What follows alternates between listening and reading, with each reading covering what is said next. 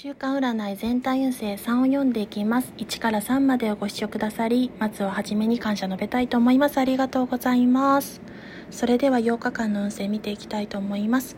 成果が日の目を見る日の出から日の目を見る捉えることができるというところでは成果が形をなすタイミングや状況下となっており昇進昇級昇格などが望むことも叶ってきます。それによって過去の重責自身が抱えきれないほど抱えていたプレッシャーや重荷苦労というものから解放や浄化が行われる暗示です。それによって結果として探求心や理想追求が叶うハーミット忍者のカードが出ておりますのでこれからその状況を前向きに捉えることで好転絶好調の運気に向かうか否かが左右されるという運勢となっております。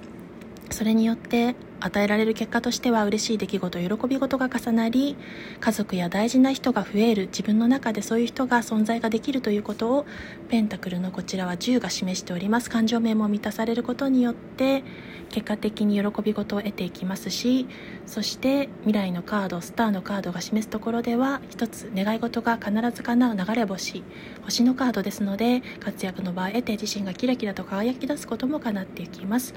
そこには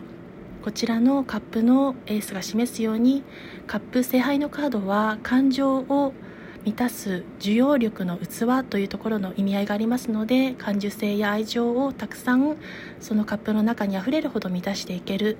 満たすことによって周りにそのあふれる感情や需要力柔軟性愛情をたくさん分かち合って配ることも叶っていきます。そこに必要なこととして未来にはカップのキングですので柔軟性を持って寛大さとその需要力をフルに発揮することによって対話やコミュニケーションもそうですが相手の気持ちを汲み取ることが欠かさない。それを重要視することが要となってきます。そしてそこに至るために今必要な未来へのアドバイスとしてはとそうですね。自分や自己愛もそうですけど自分をいたわる時間リラックスする時間受容する時間